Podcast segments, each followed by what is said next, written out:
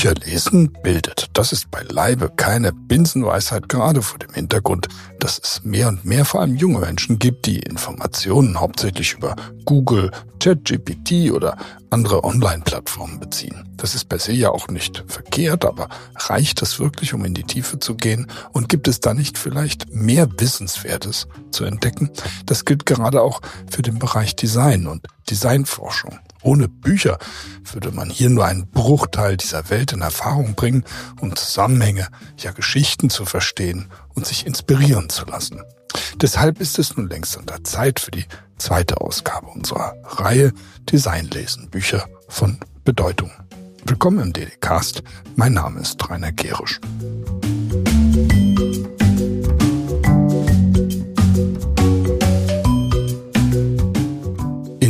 Letzten Ausgabe sprachen wir mit Gerda Breuer, einer der renommiertesten Designhistorikerinnen dieses Landes, über den Beginn ihrer feministischen Haltung in den späten 60ern, über Rebellion im Grafikdesign und über ihr Buch Her Stories in Graphic Design. Und jetzt geht es mit Büchern gleich weiter. Thilo Schwer und Georg Christoph Bertsch präsentieren euch heute insgesamt zwölf lesenswerte Bücher. Alle Einzeltitel mit Angaben zu Autoren und Verlag findet ihr auf unserer Webseite ddc.ddks.de und dort findet ihr auch eine Timecode-Angabe, sodass ihr euch, wenn ihr mögt, direkt zu einem der zwölf Kapitel navigieren könnt. Übrigens hatten wir eine ziemlich ermutigende Resonanz auf unsere letzte Designlesen-Folge. Das war der DDcast Nummer 145 vom 22. Mai diesen Jahres. Da haben sich nicht nur AutorInnen gemeldet, genauso auch Studierende und ein Kommentar hat uns besonders gefreut. Der kam von der Verlegerin und Vorsteherin des Börsenvereins des deutschen Buchhandels, Karin Schmidt-Friedrichs. Sie schrieb uns, in dieser Intensität und Kompetenz habe ich Gestaltungsbücher selten oder nie besprochen gehört. Nun also dann auf zur zweiten Auflage unseres literarischen Duetts mit Thilo und Georg. Ja, herzlich willkommen zu Designlesen, Bücher von Bedeutung 2. Unglaublich, Thilo.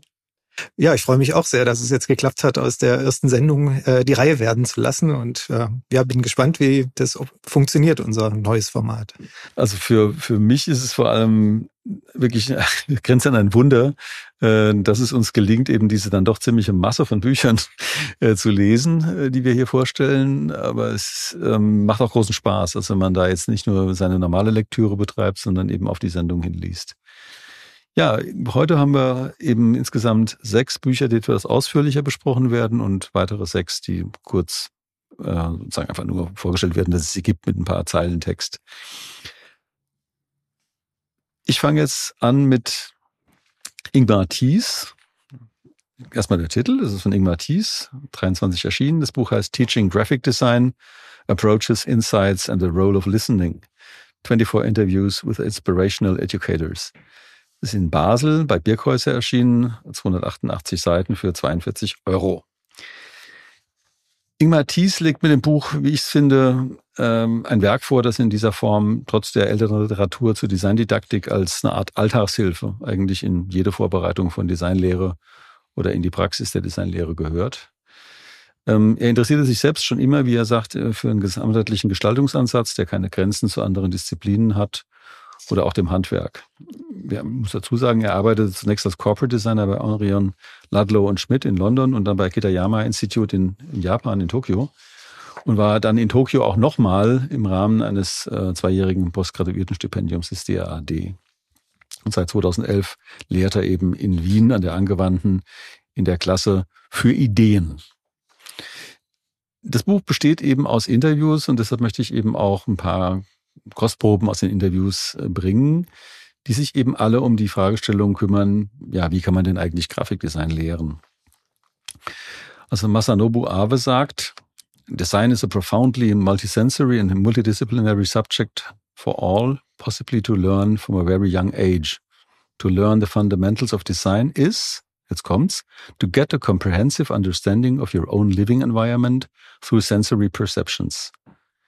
Das finde ich äh, schon mal einen sehr guten Punkt. Und da schließe ich direkt noch was an. Ein Zitat von Jian Jinping. He, nämlich German designers like Hans Hillmann, Uwe Lösch, and Holger Mattis prove that a so-called graphic design education is not necessarily tied to a university institution. Gunter Rambo, who started as a glass painter, is also a good example of requiring a certain quantum, quantum of active self-learning. Und noch ein abschließendes Zitat, weil es so schön ist von Gesche Joost. It strikes me that our traditional methods of knowledge acquisition are constantly rewritten and overwritten by students, which I find very positive. Das sind jetzt wirklich kleine Auszüge aus diesem großen Schatz von wahnsinnig interessanten verschiedenen Perspektiven auf diesen äh, Design äh, Vermittlungsberuf, also der Designprofessuren. Das sind alles äh, Leute, die eben als Professorinnen an Hochschulen tätig sind. Da kommt jetzt für mich ein Punkt dazu, der mir eine groß, für mich wichtig ist, dass man eben auch in dem Buch äh, sehen kann. Also eine Qualifikation zur Designlehre, insbesondere zur Professur im Design, basiert bei uns momentan eben vor allem auf Gewinn einiger Preise, einigen Semestern leidlich durchgeführter Lehraufträge und der Gnade einer Aufnahmekommission oder einer teils langwierigen rein akademischen Karriere über die Promotion, was zusehends wichtiger wird. Aber das ist selbstverständlich äh, in wenigen Ausnahmen, also Thilo ist ja ein hervorragendes Beispiel dafür, also dass die Praxis und Theorie zusammengehen. Meistens haben wir dann entweder vermeintlich reine Praktiker oder eher theoretisch orientierte Leute. Und die Frage der Befähigung zur Lehre ist in beiden Fällen eben nur eine Annahme. Und in der Praxis zeigt sich dann, dass viele Kolleginnen dieser Aufgabe nicht wirklich gewachsen sind. Deshalb ist dieses Buch wahnsinnig wichtig, weil es eben die Frage der Designdidaktik ins Zentrum stellt. Also wie können wir denn lehren und wie kann Designausbildung möglicherweise auch schon in der Sekundarstufe 2 und Fachoberschulen eben äh, betrieben werden, dass äh, etwas vermittelt wird. Zur eigentlichen Designdidaktik gibt es ja wunderbare Texte von Professor Dr. June H. Park, der an der Uni Fechter Designpädagogik lehrt. Also das ist ein wichtiger Punkt auch. Das wird wenig diskutiert, es wird wenig im, in der allgemeinen Diskussion nach vorne gebracht. Was ist denn eine Designpädagogik? Zurück zu Thies also. Wenn ich es auf drei Sätze runterbrechen sollte, was Thies hier vermittelt, würde ich sagen, sei so selbstkritisch wie möglich, frage die Studentinnen so intensiv wie möglich und begleite die Studierenden beim Lehren und Lernen vielmehr, statt sie anzuleiten. Also dieses Begleiten beim äh, Lernen, das ist ein wichtiger Punkt. Dieses Anleiten funktioniert ganz offensichtlich nicht, wenn man jetzt diese 24 Interviews äh, hört. Auch wenn äh, es natürlich für jemanden, der einen starken Stil oder eine starke grafische Sprache entwickelt hat, sehr verführerisch ist zu sagen, ich leite jetzt die anderen an, diese Sprache zu lernen. Aber das schließt er im Grunde aus und sagt, begleite sie bei ihrer Entwicklung. Den Titel Teaching Graphic Design könnte man als etwas verwirrend ansehen, weil es ja auch um Gespräche geht mit Professorinnen für traditionelle Grafik äh, und kognitive Psychologie, Konzept, Conception Design, Designgeschichte, Theorie für Industrie- und Game Design, Transmedia, Strategic Information Design. Man könnte aber auch sagen, es hält viel mehr, weil es verspricht, weil alle diese Aspekte zur Sprache kommen und alles untrennbar mit Grafikdesign zusammenhängt. Die These ist also auch von ihm, dass Grafikdesign im traditionellen Sinne nicht mehr existiert, dass dieser Begriff hier noch als Dachbegriff verwendet wird, aber eben äh, diese eigentliche Dimension des reinen Grafikdesigns keine entscheidende Rolle mehr spielt. Ähm, er lässt ihn also als Sammelbegriff für viele Subdisziplinen stehen. Das gefällt mir sehr gut und beugt damit einer weiteren Zersplitterung der Disziplinen vor. Und er sagt auch, dass es eben offenbar keine die beste Art zu lehren gibt. Also dieser, dieser Ausschluss dieses einen methodischen Verfahrens, das am besten hilft, eben Grafikdesign zu lernen. Ähm, er sagt aber auch sehr klar, dass es nicht heißt, dass wir uns nicht dafür verführen lassen sollten, dass es keine Regeln gibt. Und ähm, das ist der Grund, warum ich das eben auch sehr empfehlen werde und sehr, äh, das sehr empfehle und sehr spannend finde. Das besteht aus vier sehr gut durchstrukturierten Teilen, nämlich der Frage, was heute Grafikdesign überhaupt heißen kann. Zweitens einen etwa 60 Seiten umfassenden Abschnitt über das Lehren, die 24 sensibel und konzentriert geführten Interviews mit Designlehrerinnen sowie als vierten Teil Beispiele für gute Aufgabenstellungen in der Lehre, aus denen man sich dann auch bedienen kann, kann sagen, okay, daraus stellen wir eben unsere Lehre zusammen. In all diesen Abschnitten bringt Thies seine gesamte Erfahrung als Hochschullehrer und als kommerzieller Designer ein. Auch wichtig, er ist eben jemand, der zwischen den beiden Welten sich bewegt und das beides auch vermitteln kann. Ähm, ich habe ja selbst irgendwie gut 20 Jahre als ähm, Professor in verschiedenen Positionen in Hochschulen eben äh, damit zu tun gehabt. Ich hätte das Buch, das ich jetzt lesen kann, gerne zu Beginn meiner Tätigkeit gehabt und zwischendrin immer wieder in die Hand genommen, ähm, um mich zu fragen, wie ich es besser machen kann. Und so heißt auch ein Kapitel, das ich ganz besonders mag, wie kann ich meine Lehre verbessern. Also ganz, ganz praktisch, ganz einfach. Das Buch kommt in einer sehr unaufgeregten Gestalt daher, grau mit einer griffig strukturierten Kaschierung und mit einer, wie so eine Gebrauchsanleitung für den Industrieroboter. Das mag ich auch ganz gern. Innen drin alles schwarz, grau, nüchtern. Keiner von den Professorinnen arbeitet mit der Kategorie richtig oder falsch. Und häufiger findet man die Frage wie, war ich verständlich genug? Habe ich meine Inhalte klar genug rübergebracht? Habe ich es geschafft, mit den Studierenden eine Motivation zu generieren, die über das Studium hinausträgt und ihnen helfen kann, in die ersten Berufsjahre einzusteigen? Ich kann das Buch also wirklich nur dringend empfehlen. Ähm, und würde eben auch sagen, hatte ich eingangs schon erwähnt, es ist ist schon irgendwie eine Art Standardwerk äh, für mich, ein kleines Bändchen. Es hat aber eine Qualität, äh, die uns allen hilft, also nicht nur denjenigen, die im klassischen Bereich des Grafikdesign lehren, etwas demütiger mit der Lehre umzugehen und auch ein besseres Verhältnis zu dem zu entwickeln, was man überhaupt vermitteln kann. Ja, Teaching Graphic Design approaches insights the role of listening and 24 interviews with inspirational educators bei Birkhäuser. Softcover 42 Euro. Okay, ja, das Spannende daran finde ich eigentlich, dass es hier wirklich um den Aspekt der Gestaltung der Designlehre geht, weil eben viele Designerinnen und Designer sich sehr intensiv damit auseinandersetzen, wie sie ihre Inhalte vermitteln können und wie sie mit ganz unterschiedlichen Methoden oder Aufgabenstellungen eben ähm, hier so eine Begeisterung auch für das Design wecken können. Ähm, denn zuallererst geht es natürlich da sehr stark auch um Wahrnehmung von verschiedenen Phänomenen, von Zusammenhängen auch, ähm, was man eben als Designerin oder Designer über viele Jahre sich angeeignet hat, aber eben nicht einfach erklären kann, sondern nur quasi durch das Selbsterleben, das Selbsterfahren sich aufbauen muss, diesen Erfahrungsschatz. Und deshalb ist es wichtig, das immer wieder auch in den Blick zu nehmen. Ja, das ist auch dieser Punkt des, des Lernen, Begleitens mir so wichtig dabei. Ja, vielen Dank für den Kommentar. Ja, das Buch, das ich vorstellen möchte, ist eine Dissertationsschrift. Es trägt den Titel Das friedliche Atom als Narrativ in Politik, Wissenschaft und Design, Ikonographie eines Diskurses zwischen 1953 und 1978. Autorin ist Manuela Gantner. Das Buch wurde 2023 vom Karlsruher Institut für Technologie, KIT, in der Reihe KIT Scientific Publishing verlegt. Das Besondere an dem Buch ist, dass die Autorin auch Grafikerin ist und darum eben neben den Inhalten auch das Layout verantwortet hat und dass das Buch eben Open Access neben der Papierversion zugänglich ist. Die Untersuchung widmet sich der Sichtbarmachung der Atomkraft, um diese positiv darzustellen und gesellschaftlich verhandeln zu können. Diese zunächst mit großen Hoffnungen verbundene Zukunftstechnologie kann als Paradebeispiel der Moderne im Sinne der Steigerungslogik angesehen werden. Auf der anderen Seite entflammten eben an den Risiken und Folgen der Nutzung der Kernenergie sehr schnell auch oder sehr früh auch emotionale und vehemente gesellschaftliche und politische Diskussionen und Protestaktionen. In ihrer Einleitung führt Manuela Gantner darum auch die wechselnden Zukunftserzählungen, also die Zukunftsblickwinkel. Schaue ich nach vorne, schaue ich zurück, was ist jeweils mit dem Thema verbunden, intensiv an, die sich eben mit diesem sogenannten friedlichen Atom, wie es genannt wurde, verbanden, also der nicht äh, oder der, der friedlichen Nutzung der Atomenergie. Dargestellt als Zukunftsversprechen der Technik als Ängste mobilisierendes und technisch nicht vollständig beherrschbares Risiko eben bis hin zum Katastrophenszenario mit der Auslöschung der Menschheit sind eben in dieser Debatte ganz unterschiedliche Extrempositionen vorhanden, die mit sehr starken narrativen und sprachlichen Bildern operieren. Auch visuelle Beispiele führt Gantner an, vom Bild der Erde, wie sie eben auf dem Whole Earth Katalog dargestellt worden ist, bis hin zum Atompilz als eine Ikone des Dystopischen.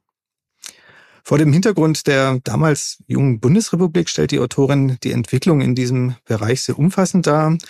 Sie sagt eben eingangs sehr richtig, ähnlich wie in der äh, Corona-Pandemie musste für das nicht sichtbare und das nicht begreifbare Thema eine mediale Präsentation, also eine verständliche und ausdrucksstarke Form geschaffen oder gefunden werden.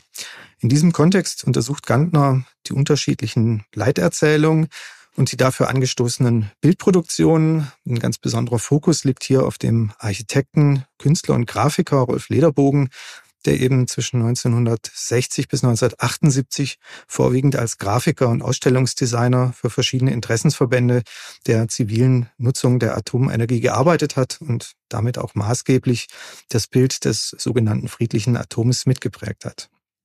Im Buch geht es, das ist vielleicht so ein kleiner Hinweis oder eine kleine Kritik eben, nicht nur um die Kernenergie und deren visuelle Repräsentation, sondern es geht sehr intensiv und in erster Linie eigentlich um eine Gestaltung, Gestalterpersönlichkeit, ein Hochschullehrer und Designer in der Bonner Republik, was man, finde ich, in einem Untertitel hätte nochmal prägnanter auch darstellen können oder herausstellen können, ähm, weil das tatsächlich eine sehr wunderbare Ergänzung ist und auch einen sehr viel differenzierenden Blick auf dieses ganze Thema wirft als die rein visuelle Aufarbeitung.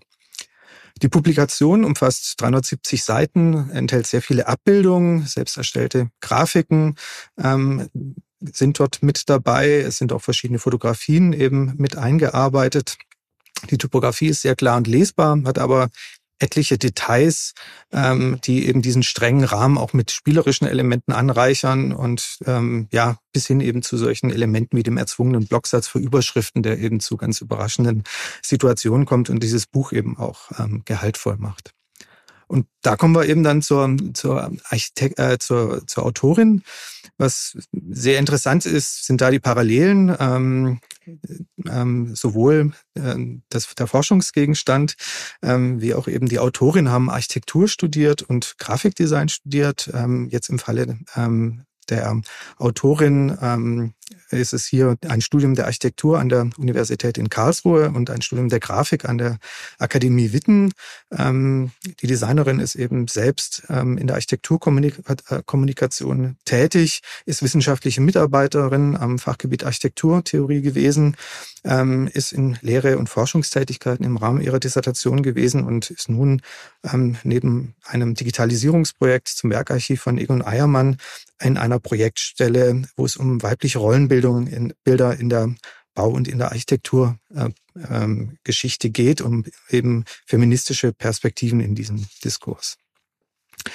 Aus meiner Sicht ist dieses Buch eben aus mehreren Punkten sehr bedeutsam oder ähm, lesenswert. Auf der einen Seite natürlich designhistorisch, weil es diese Situation von Vernetzung in der Bonner Republik von verschiedenen Forschungseinrichtungen, eben Gestaltungsdisziplinen und verschiedenen Interessensgemeinschaften sehr gut offenlegt und zeigt eben, wie vernetzt hier ähm, Design agiert.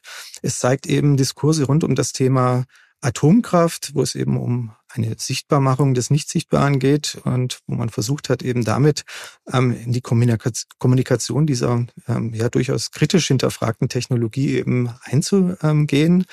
Es geht um eine Darstellung einer sehr wichtigen Persönlichkeit, die eben in der Lehre tätig war und eben auch im, im Design ähm, sehr, sehr wichtige Elemente oder sehr prägend war. Äh, wo man eben Entwurfsprozesse studieren kann und eben solche Wechselwirkungen von Zusammenhängen. Und nicht zuletzt prägt es eben oder zeigt es sehr gut die Situation der Nachkriegsgeneration von Gestalterinnen und Gestaltern, die eben sehr prägend auch in den Folgejahren waren. Also mir, mir ging es auch, als ich das äh, Buch in die Hand genommen habe. Also wir haben, gucken ja immer gegenseitig in unsere Besprechungen rein, so dass ich diese diese biografische Dimension da drin äh, mich verw mich verwundert hat zunächst mal, weil ich hatte was anderes äh, erwartet. Äh, es ist aber insgesamt einfach deshalb ein wahnsinnig interessantes Buch, weil es dieses Thema der Visualisierung des eigentlich unvisualisierbaren irgendwie behandelt und auch die ideologische Aufladung von solchen Bildern, die dann entstehen können oder wie sie auch eingesetzt werden, um Propaganda zu betreiben, wie sie eingesetzt werden, um eben auch im guten Sinne äh, eben naturwissenschaftliche Gegenstände zu vermitteln. Also das ist schon ähm, eine Promotionsschrift, die äh, da was aufmacht. Und ich bin da in dem Fall vor allem gespannt auf die nächste Publikation, die ja wirklich, die darauf aufbaut ähm, äh, und das noch weiterentwickelt. Also weil es ist wirklich ein hochinteressantes Thema. Das Interessante finde ich auch, dass sie diesen Text vorangestellt hat, eben ein sehr intensiven Diskurs über das, was äh, Geschichte und was Zukunft ist. Also je nachdem, in welche Richtung man blickt, blickt man in die Geschichte zurück oder versucht man eben nachzuvollziehen, wie die Leute damals in die Zukunft geschaut haben. Und dass sie das eben immer wieder reflektiert und bindet eigentlich an Aspekte der konkreten Gestaltung des Entwurfsprozesses, wie man versucht hat, eben etwas möglichst abstrakt zu visualisieren und wegzugehen von bisher schon bekannten Bildlichkeiten, gerade auch im Bereich der Atomenergie und eben dort etwas Neues zu schaffen. Und ich finde, sie eröffnet eben damit einen sehr vielfältigen Blick auf, auf Design und auch die ganze Geschichte des Designs in der Bundesrepublik. Markant finde ich beispielsweise auch, wenn man den Wikipedia-Eintrag des Designers und Architekten anschaut, Lederbogen. Dort wird nämlich in keinster Weise eben auf den Zusammenhang ähm, der Arbeit für die Kernenergie hingewiesen. Hier geht es nur um Entwürfe von Briefmarken, äh, von Münzen und ähnlichem mehr. Und das wird eben hier als großes Thema eigentlich komplett neu eröffnet. Und deshalb finde ich dieses Buch sehr wichtig, weil es eben die Beziehung von Politik, Institutionen und Interessensgemeinschaften herstellt, eben eine Frage der Hoheit über die öffentliche Meinung auch stellt. Und ähm, ja, beim Design ganz konkret fragt, kann man sachlich informieren oder muss man immer auch quasi eine Haltung einnehmen oder wie funktioniert das Design in diesem Zusammenhang?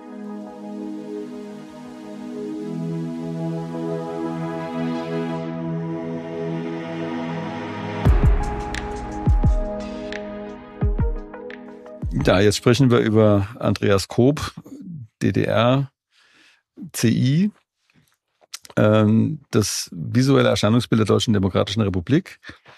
Ähm, muss man dazu sagen, Andreas Koop ist äh, Designer und Designforscher und ähm, wie er sagt, äh, da will seine Designgruppe Koop Veränderungen gestalten mit Design als Methode hin zu weniger Barrieren, zu mehr Vielfalt in der wirklichen Nachhaltigkeit und eben auch mit einer starken ökologischen Orientierung.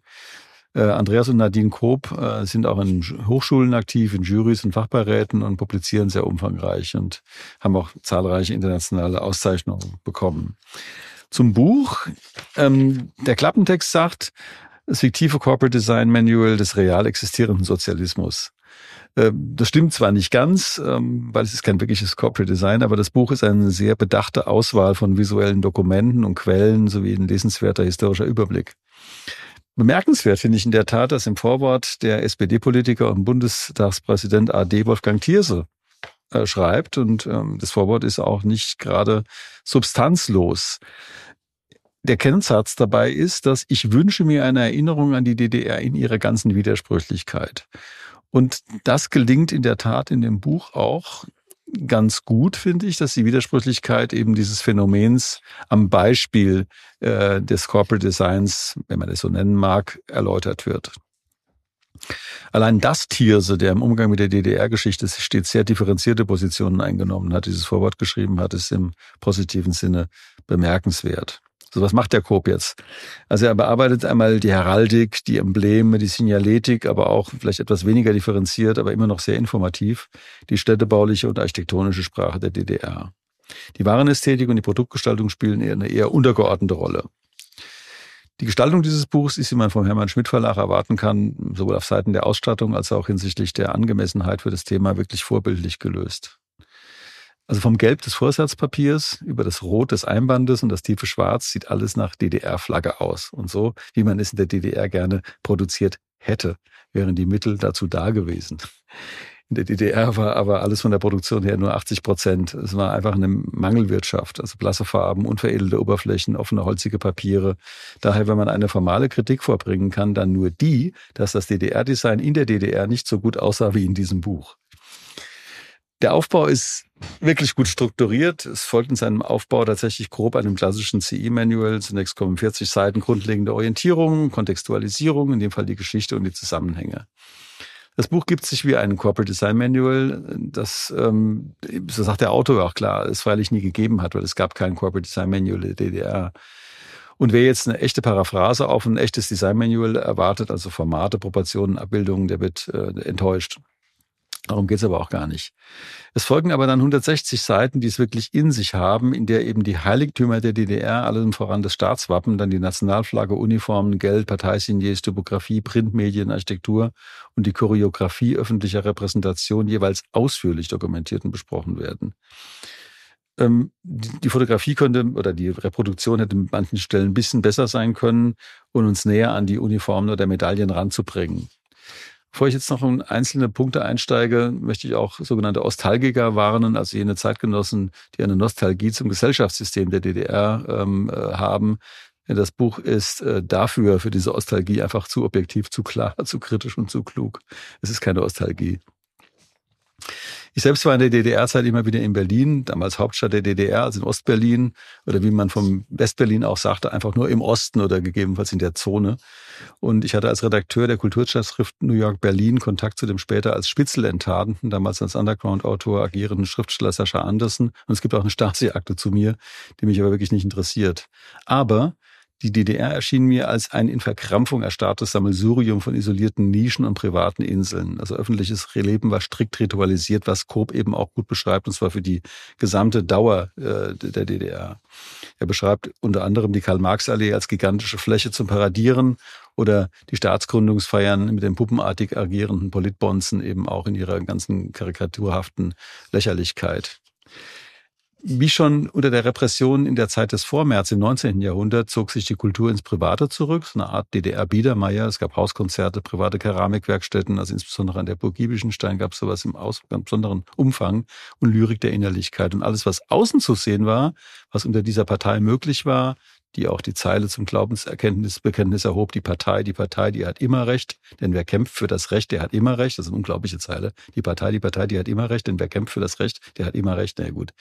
Also es ging wirklich um Selbstbespiegelung. Und das ist eben auch sehr gut und Selbstbespitzelung logischerweise. Es war eine eher hermetische Welt. Komplette Ausschaltung von Kritik. Was nicht von der Partei kam, das existierte nicht. Das wird eben hier auch in dem Buch am Beispiel von Design sehr gut erläutert. Auch die Arbeit war kein Rückzugsort, denn es gab so Parolen, diese großen Schilder, mein Arbeitsplatz, mein Kampfplatz für den Frieden und so weiter.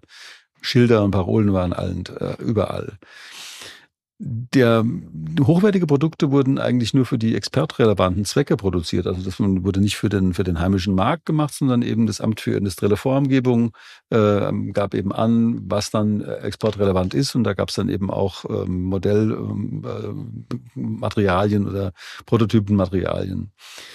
Ähm, das war eben so, dass wir dort aber auf der theoretischen Seite, das stellt er auch sehr gut dar, teilweise relevante Diskurse hatten, die früher als in der BRD geführt wurden, über Arbeitsergonomie, über Arbeitsumweltgestaltung, über Recycling im Sinne der Sekundärrohstoffzyklen. Das kommt auch klar raus, dass wir eben in der Praxis, im Alltag eben ein wirklich mangelhaftes äh, Produkt ähm, sozusagen Portfolio hatten, das die Leute dann in HO-Läden kaufen konnten, wo auch immer. Aber in der Theorie und in den akademischen Kontexten Kontexten wirklich enorm viel los war, zumindest eine Zeit lang.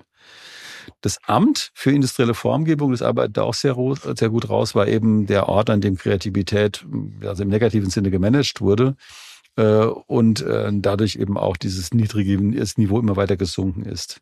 Für mich war eben ein Punkt, da ist ein Punkt da drin wirklich besonders spannend, muss ich sagen. Das ist, äh, und zwar die Entwicklung dieses, dieser Embleme. Also die Kombination, also dieses aus Ehrenkranz, Hammer und Zirkel als Staatswappen, ähm, das liest sich, so wie er es schreibt, eben wirklich wie ein Krimi, also wie die Designer Herbert Gute und Martin Hänisch zwischen den gewünschten Assoziationen und dem persönlichen Wunsch als Designer nach Schlichtheit und dem Anspruch an Repräsentatives verstrickt waren. Und sie fanden eine wirklich erstaunliche, beachtliche Lösung, die ab da alles andere bestimmte. Denn das war jetzt ein Zeichen, das war ein komplett neues Zeichen, was sich vom sowjetischen Hammer und Sichel absetzte, also Handwerk und Landwirtschaft, und zu einer Lösung kam, die sagte Handwerk, Industrie und Ingenieurwesen. Ich möchte das abschließen eben mit äh, sozusagen dem Hinweis darauf, dass wir, wenn wir heute zurückblicken auf die DDR, auf einen Staat zurückblicken, ähm, aus dem von September 49 bis August 61 2,8 Millionen Menschen äh, geflohen sind. Und direkt vor dem Mauerbau waren es nochmal ähm, 47.000. Es sind insgesamt zwischen 62 und 89 795.000 DDR-Bürger offiziell oder flüchten in die Bundesrepublik gekommen und 327 wurden an der Grenze ermordet. Also man kann das jetzt nicht als eine nette kleine Nostalgie lesen, sondern man sollte das eben lesen als ein historisches Buch, das sich wirklich intensiv und auf eine sehr gute Art und Weise mit der Betrachtung der DDR-Gesellschaft durch die Brille des Designs beschäftigt. Also Hermann Schmidt Verlag, kaschierter Kartoneinband, Lesebändchen, 40 Euro. Ja, was ich ganz bemerkenswert fand an diesem Buch, ähm, dass es eben auf so ein paar Details auch eingeht und die auch immer wieder kontextualisiert. Zum Beispiel die Typografie, allein der Titel ähm, der Verfassungsschrift und den eben vergleicht in verschiedenen Zeitabschnitten, was sich dort verändert hat, welche Schrift eingesetzt wurde, wie sie gesetzt wurde, ähm, ob sie neu gezeichnet wurde. Und das finde ich eben auch sehr bemerkenswert, ähm, wie wir eigentlich ja heute vielfach ähm, ja mit Schrift einfach umgehen, dass es etwas zum Lesen ist, aber eben kein Bedeutungsträger ist. Und da wird eben genau nochmal gezeigt, wie viel eigentlich auch an inhaltlicher Verfasstheit ähm, jeweils in solchen Details wie einer Schrift, ähm, auch einem, einer Wahl von einem Schnitt, der eben verwendet worden ist, wie viel man damit kommunizieren kann oder wie viel man damit eben auch so eine eigene Haltung zeigen kann und eben diese sehr ja ins feine Detail gehenden Analysen gehen eben auch bei Dingen wie der Hymne oder der Uniform irgendwie weiter, was ich sehr bemerkenswert fand, diese Punkte eben alle in diesen größeren Kontext eingeordnet zu sehen, aber auch immer wieder zu differenzieren, auch wenn man jetzt diesen westdeutschen Blickwinkel nimmt, ähm, der dort ja teilweise auch kritisch aufgegriffen wurde. Das fand ich sehr interessant. Also mit Sicherheit. Ich meine, ich will jetzt hier keine, keine Eloge auf die äh, Bundesrepublik Deutschland in der Zeit zwischen 49 und 89 irgendwie abfeiern. Äh, dennoch muss man eben die, äh, die Spezifik dieses, dieses dann doch sehr repressiven Staates äh, eben immer im, im Hinterkopf behalten. Und was Coop da gut macht, ist das eben so zusammenzubringen, dass es erstmal verfügbar wird, dass man überhaupt versteht, was da abgelaufen ist. Und außerdem hat er wie eben, eben diesem NSCI, das ja vor vorausgegangen war vor ein paar Jahren, also das äh, fiktive Corporate Design der, der Nationalsozialismus, eben für uns auch den Zusammenhang erschlossen. Also, aber da äh, hast du recht, die Feinheit des Umgangs mit, mit Details, das hatte ich vorhin tatsächlich nicht angesprochen, das arbeitet auch sehr gut heraus. Also diese, diese, diese intensive Designarbeit äh, in der Typografie, in jedem winzigen Detail, das auch logischerweise durch dieses geschlossene System mit befördert wurde, in dem Geschwindigkeit nicht der entscheidende Faktor war. Ja, auch das zweite von mir vorgestellte Buch ist eine Promotionsschrift. Es trägt den Titel Die Tankstelle, ein Bautypus im Wandel seiner Symbolhaftigkeit. Es wurde vom Architekten Franz Allert verfasst, ähm, ist seine Dissertationsschrift, erschien im Jovis Verlag 2023, also noch druckfrisch und ist eben sehr umfassend bebildert. Ein Taschenbuch mit 463 Seiten, im Innenteil jeweils schwarz-weiß gedruckt. Im Buch widmet sich Allard dem in der Moderne eben neu entstandenen Bautypus der Tankstelle, die im Kontext der individuellen Mobilität und der dadurch eingeleiteten Zergliederung der Städte steht. Interessant ist dieser Bautypus eben aus mehreren Gründen. A, dass ein Typus war ohne konkrete Vorbilder. B, dass eben ein statisches Bauwerk ist, das eben sich auf Dynamik und Mobilität bezieht und eben auch eine Mischung darstellt aus Zweck- und Symbolbau und eben, weil es auch vielfach Teil des Corporate Designs dann der Mineralölhersteller geworden ist und damit eben nochmal auf einer weiteren Ebene äh, sich gewandelt hat in der Zeit, als das eben virulent geworden ist. Der vor allem in der Nachkriegszeit in Deutschland entstandenen vielfältigen ähm, Gestaltungslösungen, die dort eben dargestellt werden, die verschwinden ja zunehmend aus dem Stadtbild. Also Allard hat hier einen besonderen Fokus auf die Gebäude direkt in der Nachkriegszeit. Ähm, ja, gleichzeitig entsteht ähm, mit diesem Verschwinden der Tankstellen aus dem städtischen Kontext ähm, auch das durch das Aufkommen der Elektromobilität ein ganz neues Anforderungsprofil an dieses ähm, ja, infrastrukturelle Bauwerk, könnte man sagen, für das es eben ja heutzutage ebenso wie damals kaum adäquate oder neuartige Lösungen gibt. Ähm, deshalb halte ich es eben gerade im Moment für sehr sinnvoll und sehr erkenntnisreich, eben sich mit der Genese des Bauwerks der Tankstelle auseinanderzusetzen. Franz Allert leistet dies eben aus einer Perspektive eines Entwerfers, was ich auch sehr besonders finde und hier nochmal herausstellen möchte, der eben sich dieser Bauaufgabe nicht nur auf einer Phänomenebene von außen nähert, sondern eben formalästhetische Aspekte mit Tragwerksgestaltung, der Organisation von Abläufen beim Tanken, der Einbettung in das architektonische Umfeld ähm, und vielen theoretischen und architekturhistorischen äh, Themen quasi kombiniert. Und das ist eben etwas sehr Wertvolles, dass hier verschiedene Ebenen der Gestaltung mit Theorie zusammenkommen. Das Besuch, äh, Buch besitzt eine sehr gute Lesetypografie, hat sehr viel illustrierende Abbildungen und erklärende Grafiken, ähm, die eben sehr gut dazu geeignet sind, quasi zwischen Text und Bild genau zu vermitteln. Also ich würde sagen, dass hier die Bildebene gleichwertig mit der Textebene zu sehen ist ähm, und man dadurch eben eine besonders gute Möglichkeit hat, diese ähm, Dinge, die textlich erklärt werden, nochmal gestalterisch nachzuvollziehen oder eben den Text auch darauf nochmal anders zu lesen vielleicht so ein bisschen eine kleine Anmerkung, die ich auch hier hätte, ist, dass für die Stringenz des Layouts ähm, man eben keine Fußnoten, sondern Endnoten eingesetzt hat, was eine sehr ruhige Typografie auf der anderen Seite bringt. Auf der anderen Seite natürlich für interessierte Leserinnen und Lesern ähm, ja so ein bisschen dem Nachvollziehen der einzelnen Quellen und der Thesen also eine gewisse Schwierigkeit darstellt. Man ist dann doch sehr stark am Hin und Her blättern ähm, oder lässt es vielleicht auch manchmal genauer nachzuvollziehen, welche Quelle oder wo sie genau herkommt. Also das wäre etwas, was ich in dem Kontext, weil es auch gerade so eine inhaltliche Dichte hat, schön gefunden hätte, da einen direkten Zugang zu haben. Ja, zu Franz Allert vielleicht als Autor, als Person. Er hat Architektur und Stadtplanung an der Universität in Stuttgart und der ETH in Zürich studiert, also ist ausgebildeter Architekt, hat auch bei Foster Partners in London ein Praktikum gemacht, war dann wissenschaftlicher Mitarbeiter am Institut für Entwerfen und Konstruieren der Universität Stuttgart und hat dann dort auch seine Promotion erarbeitet. Er ist im familiären Architekturbüro von Dr. Inch W. Allard in Memmingen ähm, als ähm, Architekt tätig und ähm, ja, ist quasi so in dieser Wechselrolle zwischen ja, Theorie und Praxis damit äh, quasi ähm, ja, besonders wertvoll als, als Architekt, weil er sich sehr intensiv damit auseinandergesetzt hat. Ja, warum finde ich dieses Buch wichtig? Weil ich es eben sehr interessant finde, wie hier ja, Typologien und Zeichen eben erarbeitet werden, vor allem eben in einem Bereich, ähm, wo bisher keine Zeichen da waren. Ähm, und hier werden gerade sehr frühe Beispiele genannt der Tankstelle, die eben erstmal als Zapfsäule auf der Straße entstanden ist, dann in kleinen Häuschen, die quasi eher das verborgen haben und wo nur ein Tankschlauch nach außen gegangen ist und dann eben erst sehr viel später man zu den heute noch äh, bekannten Tankhäuschen gekommen ist. Und das wird eben hier sehr intensiv ausgeführt und hilft einem auch immer wieder zu verstehen oder auch neue Ansatzpunkte zu, zu, zu finden jetzt für die Elektromobilität aus meiner Sicht. Es geht aber nicht nur um das Gebäude, sondern er untersucht auch sehr intensiv das Fahrzeug, die Mobilität, die Zergliederung der Städte und auch dieses Zeichenwerden, also die Ente quasi als ein Gebäude, was selbst zeigt, was es ist ähm, und weniger ein Gebäude darstellt. Ähm, Im Sinne von Learning from Las Vegas wird hier ebenso mit einbezogen, wie eben auch die neueren Formen die vorhanden sind. Also er analysiert beispielsweise auch Entwicklungen im Automobildesign bis hin zum selbstfahrenden Auto mit der Frage, welche Infrastruktur brauchen wir für solche ähm, ja, neuen Fahrgestelle oder neuen Mobilitätssysteme.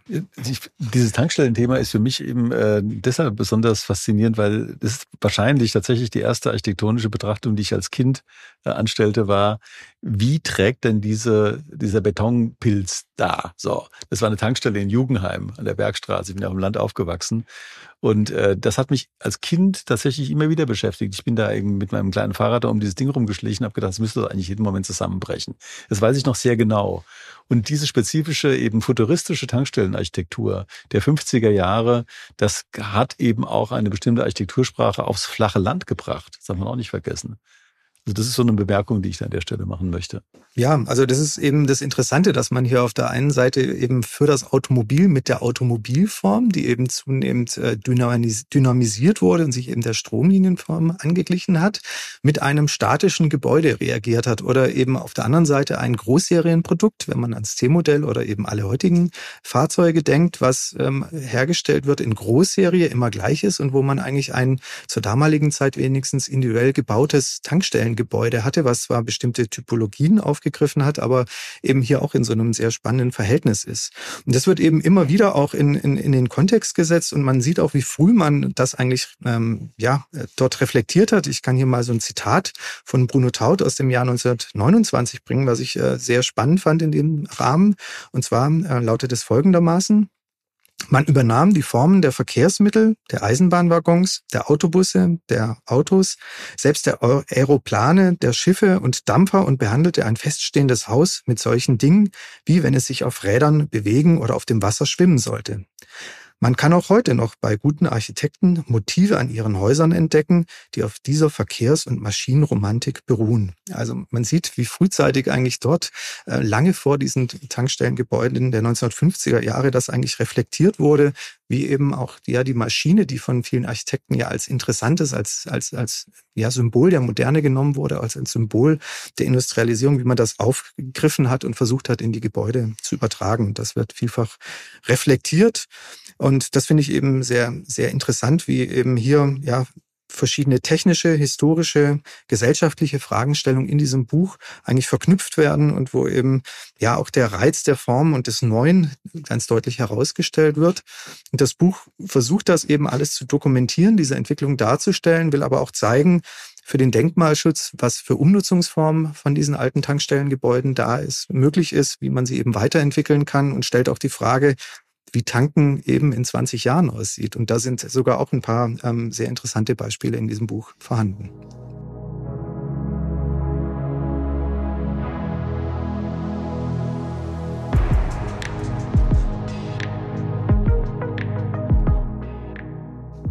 Ja, jetzt geht's um systemisches Lehren und Lernen begleiten von Dirk Rohr, ein Lehr- und Praxisbuch für die Erwachsenenbildung in der Reihe Systemische Pädagogik des Karl-Auer Verlags Heidelberg 2023, 448 Seiten, stolze 69 Euro. Ist jetzt nicht direkt Designliteratur, aber ich denke, dass es eine ganz erhebliche Hilfe sein kann bei der Strukturierung der Lehre. Ähm, Dirk Rohr, muss man dazu sagen, promovierte über den systemischen Ansatz und ist seit 2009 war er akademischer Direktor und Leiter der, des Arbeitsbereichs Beratungsforschung sowie des Zentrums für Hochschuldidaktik an der Humanwissenschaftlichen Fakultät der Uni Köln, also seitdem. Ne? Er ist systemischer Berater, Coach, Supervisor, Lehrsupervisor sowie Instituts- und Weiterbildungsleiter im Kölner Institut für Beratung und pädagogische Professionalisierung, ist also jemand, der sich mit Pädagogik sehr gut auskennt und auch mit der systemischen Pädagogik. Er war ähm, Präsident der European Association for Counseling und eben auch in dem Bereich ähm, für die WHO aktiv. Das Buch ist wie im Karl-Auer Verlag üblich unaufwendig, aber sachlich und übersichtlich gestaltet und der saubere Schriftsatz stammt vom Verlagsservice Hegele, möchte ich bei der Gelegenheit auch nochmal sagen, weil ich lese die Bücher gerne, weil sie eben auch gut gesetzt sind. Es hat einen wirklich umfassenden Anspruch und es kommt erfreulicherweise diesem Anspruch auch nach. Das ist eine Art One-Stop-Lösung zur Erwachsenenbildung und auch deshalb besprechen wir es hier, weil es eben auch im Designbereich von höchster Relevanz ist. Mit Erwachsenenbildung, vor allem an Hochschulen, mit deren Mangelhaftigkeit und Paradoxien haben wir uns im DDKs auch hier im Design lesen, Bücher von Bedeutung schon mehrfach beschäftigt. Das Thema ist drängend, äh, vor allem angesichts der Orientierungslosigkeit äh, an Designhochschulen, was Fragen der Didaktik, der Pädagogik, der Zielsetzung, der Verantwortung von Lehre in Zeiten der Klimakatastrophe, von KI, von Remote Learning und Zerfallen der gesellschaftlicher Diskurse ist. Das heißt also, wie wird eigentlich gelehrt in diesem hochkomplexen, irgendwie, ähm, also mehrdeutigen äh, Umfeld, das eigentlich von Dilemmata nur so wimmelt. Zunächst zum Aufbau. Es kommt ein solides Kapitel zum systemischen Ansatz. Dann geht es in das lange Kapitel systemische Erwachsenenbildung, auf das ich gleich nochmal genauer eingehen werde. Und dann folgen eben konkrete didaktische Settings des systemischen Lernens, dann massig Lehrbeispiele, die ich auch nur dringend empfehlen kann, sowie ein extrem gutes Kapitel zum Online-Lehren und dann äh, systemische Evaluation plus 30 Seiten Bibliografie, äh, mit der zumindest so ein Nerd wie ich sich auch nochmal eine Stunde lang vergnügen kann. Ich habe mich aber angesichts des gewaltigen, übrigens an allen Stellen praktischen Inhalts auf das etwa 100 Seiten umfassende Kapitel Erwachsenenbildung beschränken und darin auf einen Schwerpunkt, nämlich die systemische Hochschuldidaktik. Äh, ganz kurz zu den Grundlagen, denn hier geht es nicht um eine pädagogische Nische, sondern um ein sehr großes Bild des systemischen Lehrens. Also der systemische Ansatz geht ja von der prinzipiellen sogenannten doppelten Kontingenz aus, also von der Annahme, dass die beiden Kommunikationspartner, hier Studierende und Lehrende, jeweils absolut nicht wissen können, was der jeweils andere denkt, wahrnimmt oder meint. Sie können höchstens in Erwartungen äh, schwelgen, was der andere meinen könnte. Dadurch wird der konstante Austausch zwischen beiden zur Grundbedingung in jeder Didaktik, denn nur durch die Kommunikation miteinander lässt sich auch nur annähernd rekonstruieren, was überhaupt gemeint ist und was ankommt. Frontalunterricht mit einer Evaluation am Semesterende ist das exakte Gegenteil einer gelungenen, systemisch gedachten Didaktik. Zweitens wird davon ausgegangen, dass Kommunikation immer aus Information, Mitteilung und Verstehen besteht. Dass Information also nicht übertragen, übermittelt werden kann. Sie kann die Empfänger nur irritieren. So etwas wie Lehren wird dadurch prinzipiell zu einem Paradox, denn die Lehrverantwortlichen werden zu Verantwortlichen nicht allein für den Stoff, sondern für das gesamte Ambiente, in dem sie Lehrenden begleiten können. Das ist schon ein erheblicher Paradigmenwechsel, also statt Lehren, Lernen, Begleiten. Das ist zwar nicht komplett neu in seinen Konsequenzen, wenn man es aber ernst nimmt, durchaus anstrengend. Damit verbunden ist eine gewisse Demut, ähm, also wird zum relevanten Faktor des systemischen Lehrenden. Der geniale Meister oder die genialen Ordinarii, denen die kleinen Studierenden an Lippen hängen, werden dadurch also komplett obsolet. Zur Motivation und Demotivation auf Seiten der Lernenden und Lehrenden ist Rohr eindeutig. Wenn Lehrende den Lernenden wenig zutrauen, färbt das ab auf die Lernenden. Das nennt er mangelnde Kompetenz und Kompetenzunterstützung. Zum fehlenden Interesse auf Seiten von Lehrenden, zitiere ich hier kurz, Lehrende, die sich anmerken lassen, wie gestresst, genervt und gelangweilt sie selbst von den Lehrinhalten sind, stecken ihre Studierende früher oder später an. Gerade in den Grundlagenfächern kann dies massiven Einfluss auf die Lehre haben. Wenn beispielsweise Lehrende eine Einführungsvorlesung zum nächsten Mal halten oder auch nur vom Skript ablesen. Das kommt einem natürlich alles sehr bekannt vor, aber es ist wichtig, dass man das eben auch nochmal klar sich äh, sozusagen vor Augen führt, was das für Konsequenzen hat, wie er es eben aus der systemischen Beratung, aus einer langen empirischen äh, Erfahrung eben auch ableiten kann. Rohr geht im Weiteren auf einen Punkt ein, der mir besonders wichtig erscheint, der ja nicht mit Wissen, Können, gewonnenen Preisen oder kommerziellen Erfolgen der Lehrenden zusammenhängt, aber doch elementar ist. Das ist die Art und Weise des Lehrens, nämlich der Habitus des akademischen Betriebs. Hier geht es nicht darum, was wir vermitteln, zu vermitteln versuchen, sondern auf welche Art und Weise wir das zu tun versuchen. Die über viele Jahre übliche Haltung, darauf geht ja ein, der Lehrenden, die von eigenen Lehrerinnen und Professorinnen, von Chefinnen geprägt war, ist das, dass das heutige Bachelor-Master-System und zusätzlich durch Covid vollkommen entwertet worden. Das heißt, die Art und Weise, wie man miteinander kommunizierte, wie eben auch Kommunikationen verliefen in der Vergangenheit, ist eben äh, aufgelöst. Wichtiger Punkt ist, dass er hier die sogenannten Schlüsselkompetenzen in den Vordergrund stellt, also die Kompetenzen, die zum hochschulischen Lehren überhaupt befähigen. Von wem lernen die aktuell Lehrenden zu lehren? Wie können sie ihren eher wahrscheinlich als unwahrscheinlichen Scheitern entgegenwirken? Daher kommt er auf dieses Thema der sieben Kompetenzen, nämlich ein sogenanntes Professionswissen, das Fachwissen im Fachbereich, das Methodenwissen, die Fachkompetenz im Bereich Lernen, äh, motivierende Bereitschaft, gute Lehre überhaupt machen zu wollen, die Bereitschaft, mehr Aufwand in Kauf zu nehmen und eigene Ziele in den guten Lehre umzusetzen, die Wertschätzung und Empathie im Umgang mit Studierenden, die Entwicklung einer eigenen Lehrpersönlichkeit und Rollenklarheit und die Strukturkenntnisse und Flexibilität in der Reaktion auf strukturelle Widerstände. Er lenkt dann die Aufmerksamkeit auf die zentrale Funktion von Reflexion, Selbstbeobachtung und Selbstaufmerksamkeit sowie der Selbstbewertung da schon die gegenseitige herrschafts- und gewaltfreie Kommunikation unter Kolleginnen nicht zur üblichen Praxis an Hochschulen gehört, wäre dies die Selbstbeobachtung der Lehrenden in ihrer Lehre umso wichtiger. Rohr unterscheidet, damit möchte ich auch sozusagen den Inhalt eigentlich abschließen, Ziele, Lernzielformate, die mir außerordentlich nützlich erscheinen, nämlich die sogenannten Leitziele, also die Ziele in Fakultät, Fachbereich und Institut, Richtziele, Ziele für das Modul bzw. eine Veranstaltung, Grobziele, Ziele für einzelne Veranstaltungen, Feinziele, also Ziele für einzelne Phasen der Veranstaltung. Und diese Differenzierung ist umso wichtiger, da sich die individuellen Ziele oft auf vage Zielerreichungsvereinbarungen von außen beschränken. Leitziele werden überdies noch oft in Fachbereichssitzungen zerredet. Damit auch Schluss vom Inhalt wichtig erscheint mir an der Stelle eben äh, zu sagen, dass wir hier ein Werk vorliegen haben, mit dem wir wirklich äh, Lehre anders denken und gestalten können. Ich kann das Buch also wirklich nur wärmstens empfehlen. 69 Euro ist nicht gerade billig. Das kann sich aber jede Designprofessorin leisten. Und da es für Studierende ebenso wichtig ist, finde ich, das gehört, obwohl es keine reine Designdidaktik ist, und sich allgemein mit der Frage des systemischen Lehrens beschäftigt, wirklich in jede Designhochschulbibliothek. Also Dirk Rohr, Systemisches Lehren, Lernen begleiten, ein Lehr- und Praxisbuch für die Erwachsenenbildung in der Reihe Systemische Pädagogik des Karl-Auer Verlags Heidelberg 2023, 69 Euro. Ja, was ich sehr interessant finde, ist eigentlich, dass hier so ein Link auch in die Designgeschichte geht, weil damit eigentlich mehr oder weniger auch das Lehrkonzept an der HFG Ulm auch nochmal ähm, beschrieben wird, wo es eben genau um dieses partnerschaftliche Lernen geht und nicht um das Lehren. Und ähm, ja, ist vielleicht auch sehr sinnvoll, sich heute mal wieder darauf zu besinnen, was man eben an der HFG Ulm erreichen wollte, wie man das erreichen wollte, wie man dort Lehre konzipiert hat. Ist natürlich in einem anderen historischen Setting ähm, vollzogen worden, natürlich auch auf einer anderen Basis der Ausdifferenzierung der Disziplinen aber trotzdem, wie man hier versucht hat, quasi ja die Zusammenhänge von Gesellschaft und Gestaltung eben ja neu zu konzipieren und nach vorne zu denken, ist, glaube ich, in dem Sinne ähm, ein sehr guter Link zwischen beiden Themen. Ich finde es auch gut, dass du nochmal auf die AfG umkommst, die natürlich damals auch im, äh, sozusagen, um sich eben von autoritärem Lehrenden und Lehren in, in dem Dritten Reich abzusetzen, äh, auf diese sehr offenen demokratischen Interaktionsformen gekommen ist. Es gab ein anderes, andere Motivlage dahinter.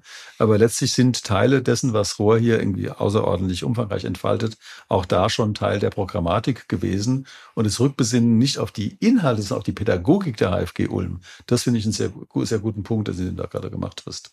Ja, nun kommen wir zum ja, letzten Buch, das wir so ein bisschen ausführlicher vorstellen. Das heißt The Manual of Design Fiction, wo wir von Julian Bleeker, Nick Foster, Fabien Guillardin und Nicolas Nova gemeinsam verfasst. Ähm, es erschien 2022 im Selbstverlag des Near Future Laboratory und umfasst 247 Seiten mit vielen Abbildungen und Verweisen. Das Thema Zukunft ist natürlich gerade hochaktuell. Ähm, vor dem Hintergrund der allgegenwärtigen Krisen ist der Wunsch sehr groß, eben von einer besseren Zukunft zu träumen und sich äh, methodisch auch mit der Gestaltung der zukünftigen Umwelt und Gesellschaft auseinanderzusetzen. Vielfach merkt man das aus der ja schon länger da gewesenen Trend- und Zukunftsforschung. Die Prognosen liefern wollte, ähm, um strategisch richtige Weichen zu stellen, eben zunehmend so ein partizipativer Prozess des gemeinsamen Erkundens möglicher Zukünfte geworden ist. Und das ist natürlich etwas, was auch in besonderem Maße auf die Disziplin des Designs ähm, zukommt oder ja, ihr innewohnt. Denn das Antizipieren von Bedürfnissen und Handlungen und das Nachdenken über das Zukünftige ist natürlich hier ganz grundsätzlich in die Disziplin mit eingeschrieben.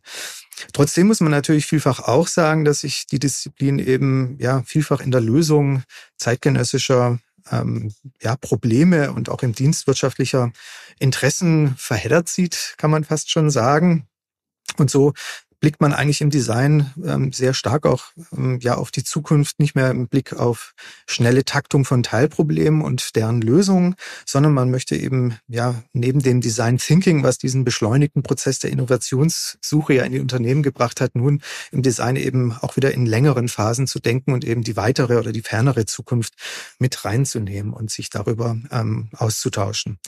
Ja, und da gibt's eben verschiedene Ansätze aus der Disziplin. Natürlich in diesem Kontext ähm, auf jeden Fall sehr wichtig, das spekulative Design, was eben von ähm, Anthony Dunny und Fiona Raby vertreten wird, wo man eben versucht hat, ähm, mit gestalterischen Mitteln diesen Dialog mit der Zukunft aufzunehmen, wo man versucht eben über das Entwerfen von Objekten kritische Diskussionen auch zu eröffnen. Ähm, hier gibt es natürlich diesen Faraday Chair von Ihnen beiden, wo man eben in einen Glaskasten gehen kann, um sich von der elektromagnetischen Strahlung herauszunehmen und sich quasi nach der Arbeit oder während der Arbeit eben mal auszuruhen.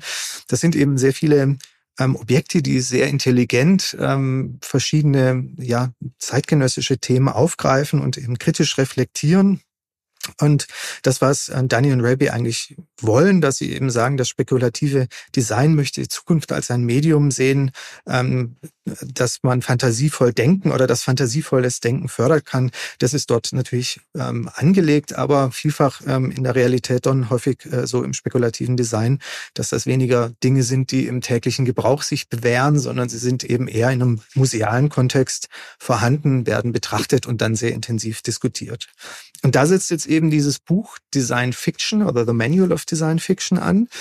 Ähm, natürlich ganz offensichtlich Verknüpfung zwischen Design, äh, Science Fiction und Design, ähm, also der Art, die man eben schon sehr früh über Utopien auch beispielsweise sich mit Zukunftsthemen auseinandergesetzt hat und dadurch, dass man sich diese Zukunftsthemen eben fiktional ausdenkt, auch vielfach äh, ja Dinge geschaffen hat, die dann Realität geworden sind und eben mit dem Design als Entwurfshandeln. Und das Buch finde ich hier sehr schön. Es ist natürlich als ein Manual von einem ja, Büro, das in diesem Bereich arbeitet, eben dem New Future Laboratory, natürlich so eine Art ähm, ja, Selbstwerbung, aber es kommt gar nicht so rüber. Es will uns also nicht Design Thinking 2.0, sage ich jetzt mal, ähm, darstellen, sondern es übernimmt einen sehr großen Teil damit, sich eben mit der Herleitung des Begriffs, mit der Differenzierung von anderen Disziplinen wie der Zukunftsforschung eben auseinanderzusetzen. Und das macht es eben dann doch wieder, finde ich, sehr, sehr lesenswert, sich auch klar zu werden, wo kommen diese ganzen Begriffe, wie sind die entstanden und wo ist vielleicht auch der, der besondere Punkt, den das Designs Fiction neben dem spekulativen Design hier ausmacht.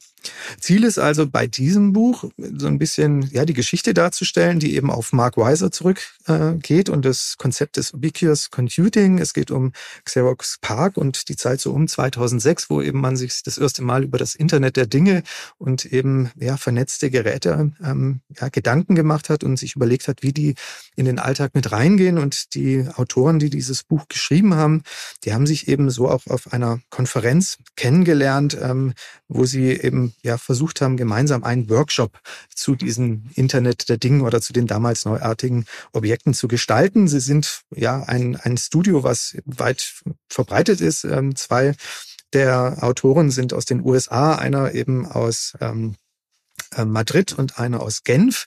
Die arbeiten zusammen und beschäftigen sich eben auf technologischer Ebene, auf anthropologischer Ebene, ähm, auf Designebene und auch auf Strategieebene mit Design und haben mit diesem Buch auch wirklich das ganz konkrete Ziel, ähm, sich quasi ja ähm, diese Zukunft, die gestaltet wird, auch umzusetzen und in die Unternehmen reinzubringen. Und das ist, denke ich, das, warum es auch wichtig ist. wir hatten ja in einem der vorangehenden DDKs als Gespräch mit Laurent Lacour, der eben auch nochmal dargestellt hat, dass 50 Prozent im Design das Darstellen, das Verkaufen ist. Ja. Und hier geht's eben wirklich ganz genau darum, ähm, wie man in Unternehmen quasi ähm, ja solche Prozesse initiieren kann, wie man Denkräume eröffnen kann, gar nicht schon direkte Lösungen angibt, sondern wie man es schaffen kann, dass die Leute sehr direkt angesprochen werden, aber ihre Kreativität angeregt wird. Und das macht dieses Buch eben sehr gut, dass man eben einen breiten Blick macht über Kulturen hinweg, dass die Recherchen wirklich ähm, in unterschiedlichen Kulturen zu Zukunftsthemen stattfinden und dass man das dann versucht eben als einen offenen Lösungsraum darzustellen. Also ich fand äh, allein, als du den, den Titel vorgeschlagen hast, ich habe das Buch da noch nicht in der Hand gehabt, habe ich schon gesagt, wow, äh, Design Fiction äh, eben und auch die überhaupt diese ganze Fragestellung des Visualisierens durch Design, die ganze Fragestellung des Imaginierens durch Design, äh, das ist ein Gegenstand, über den wir auch in einem der nächsten DDKs im Januar mit äh, Rüdi Bauer reden werden. Also welche Rolle Design spielen kann, um überhaupt irgendwie unbeantwortbare Fragen erstmal äh, bewusst zu machen, dann eben mit Designmitteln auch Fragen äh, neu zu formulieren und auch ähm, mit Designmitteln Fragen zu beantworten. Also er sagte, die Politik kommt mittlerweile eben auf das Design zu, weil das Design in der Lage ist, mit bestimmten Fragen umzugehen, mit denen die Politik nicht mit Fragen umgehen kann. Und deshalb ist mir diese, äh, dieses Buch eben auch äh, sehr wertvoll. Und auch gerade, wie du sagst, es ist eben kein, keine Selbstdarstellung. Das geht weit darüber hinaus und ist insofern auch wirklich ein gutes Beispiel dafür, was aktive Gestaltende theoretisch machen können. Ja, und das Schöne ist eben auch, dass dieses Buch allein schon, wenn man es angreift, eben etwas Schönes ist. Es hat so eine sehr äh, fast gummiartige Haptik. Ähm, Im Außencover ist äh, zwar als Taschenbuch gestaltet, aber auch im Innenbereich eben mit sehr vielen Querverweisen, verschiedenen Illustrationen. Ähm, es gibt eben Statements von Umberto Eco beispielsweise, die zu diesem Thema einführen, verschiedene Querverweise zu anderen Autorinnen und Autoren, die ähm, ja an der Seite eben auftreten und einen immer wieder zum Weiterdenken oder zum Nachvollziehen der Gedanken anregen. Und das Buch wird auch durch viele Praxisbeispiele oder realisierte Projekte immer wieder angereichert, die sich zwischen eingesteuert haben und wo eben beispielsweise ein Projekt da ist, wo man eben mit diesen Methoden des ähm, Design Fiction sich über smarte Objekte Gedanken gemacht hat und diese smarten Objekte dann aber ganz konkret in einem IKEA-Katalog des Jahres äh, in der Zukunft quasi umgesetzt hat. Okay. Das heißt, es war ein IKEA-Katalog, der nicht Möbel verkauft hat, sondern Dienstleistungen mhm. und eben Smartness von Geräten und man eben auf die Art und Weise diese Zukunft sehr nah an die Leute rangebracht hat, aber sie eben ähm, dadurch, dass sie in einem anderen Bereich war, wieder so abstrakt war, dass man sich eben neue Gedanken machen musste, was bedeutet das denn, wenn zukünftig alles vernetzt ist und eben selbsttätig wird. Also das Buch The Manual of Design Fiction ist eben aus meiner Sicht sehr empfehlenswert für Designerinnen und Designer, weil sie eben da im Prozess auch mit den Firmen quasi solche Zukunftsthemen erarbeiten können und in einem gemeinschaftlichen Arbeiten dann auch neue Lösungswege mit eben den Auftraggeberinnen und Auftraggebern entwickeln können.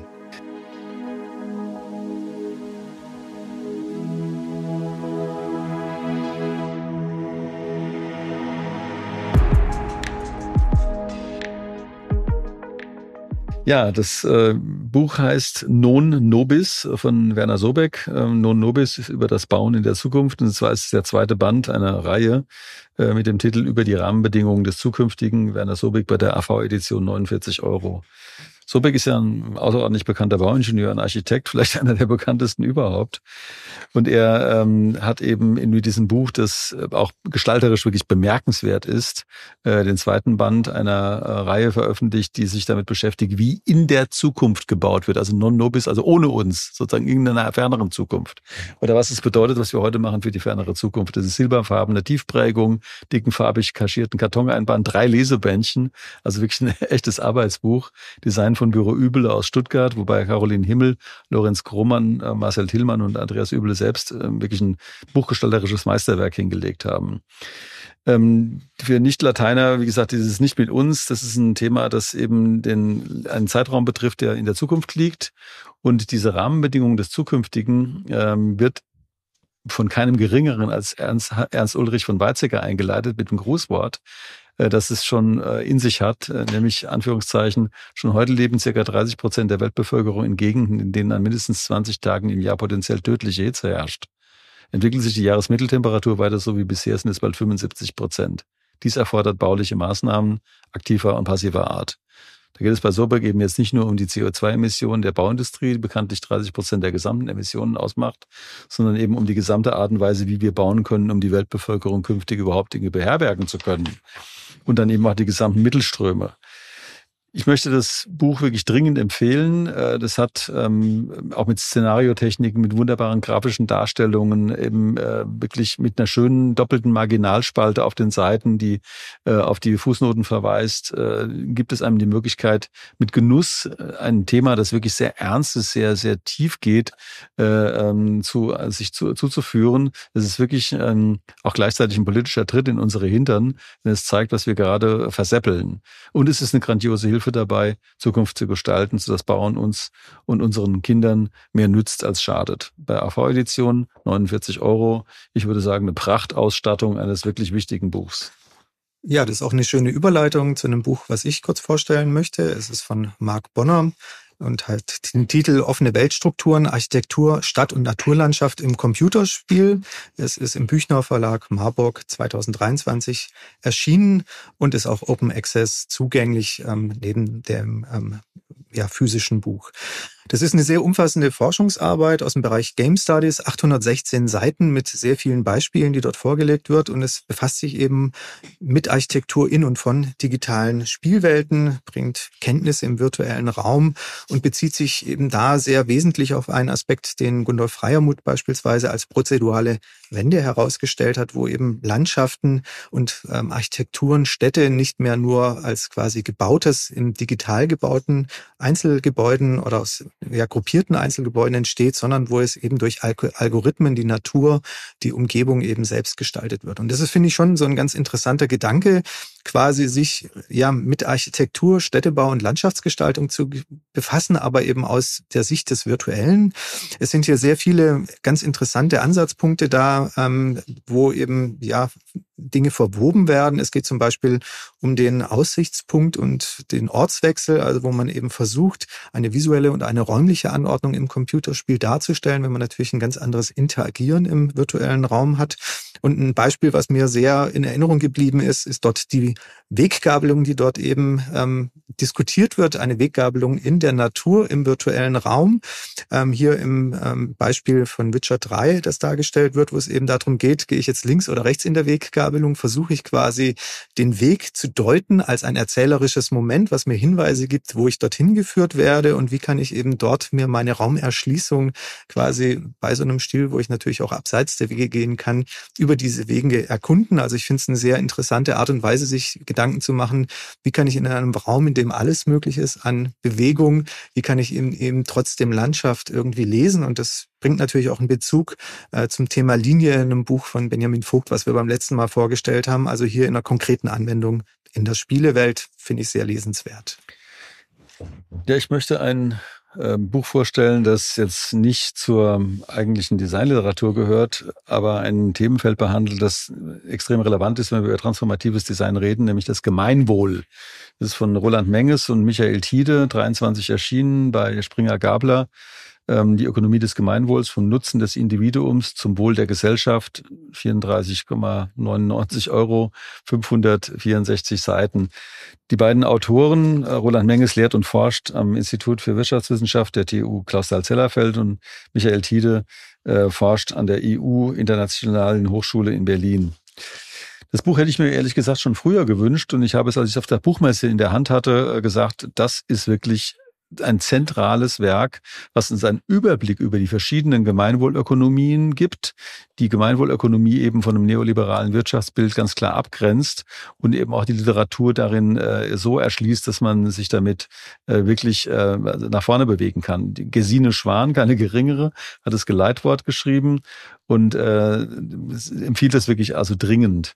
Es ist ein Lehrbuch der Ökonomie, das um die normativen Fragen nach dem Gemeinwohl nicht wie um den heißen Brei einen Bogen macht, sondern sie in den Mittelpunkt stellt. Es ist so, dass wir heute noch in sämtlichen BWL-Studien oder praktisch allen BWL-Studien eben nicht gemeinwohlorientiert lehren, sondern dass eben ein letztlich neoliberales Wirtschaftsbild präsentiert wird mit so ein bisschen irgendwie Guss darüber, man könnte da auch nachhaltig denken. Aber die Gemeinwohlökonomie geht eben tiefer und sagt, wir können in einer Zeit, in der die zerstörerischen Folgen einer Markt Marktwirtschaft äh, sich so deutlich ausdrücken, nicht sagen, na ja, da können wir so weitermachen, weil das geht auf keinen Fall und darauf gibt, und deshalb ist das Buch so, so interessant, eben der Überblick über die Gemeinwohlökonomien, insbesondere eben auch die Gemeinwohlökonomie Theorie und Praxis von Christian Felber, eine Wahnsinnsantwort.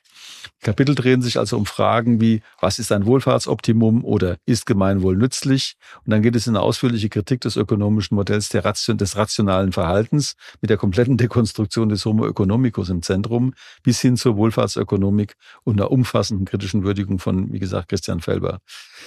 Das ist ein Buch, äh, das Designerinnen, ähm, die sich eben mit Gemeinwohlökonomie orientierten Transformationen beschäftigen, in der Hand gehabt haben müssen. Man muss es nicht unbedingt gelesen haben, aber man sollte es zumindest kennen und sollte dann, wenn man mit Fragestellungen beschäftigt, befasst ist, die sich äh, mit, der, mit, mit systemischen, auch ökonomisch eingebundenen Lösungen beschäftigen, unbedingt zur Hand nehmen, reingucken, das entsprechende Kapitel lesen oder sich zumindest einen Eindruck vermitteln. Kann ich dringend empfehlen, ist für mich äh, sozusagen äh, wirklich eine der großen Sensationen dieses äh, Bücherherbstes gewesen. Ähm, die Gemeinwohlökonomie, also Ökonomie des Gemeinwohls vom Nutzen des Individuums zum Wohl der Gesellschaft. Springer Gabler, 3499, 564 Seiten.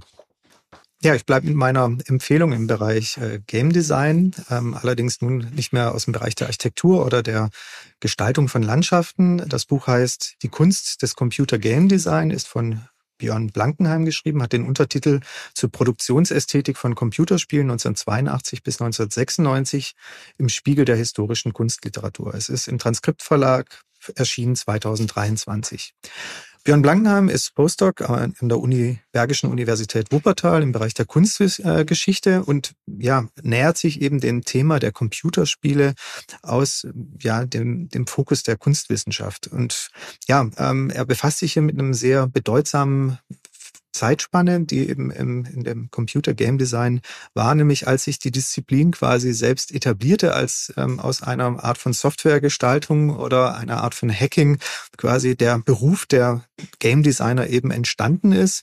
Das war eine Phase der Etablierung ähm, des Game Designs und dieser Bereich wird genau untersucht, beispielsweise eben die direkte Manipulation, wann die vorgestellt wurde und wo eben sehr ja, wichtige Innovationen aus dem Bereich des Interagierens mit Spielen, mit Software eben dort im Game Design entwickelt wurden.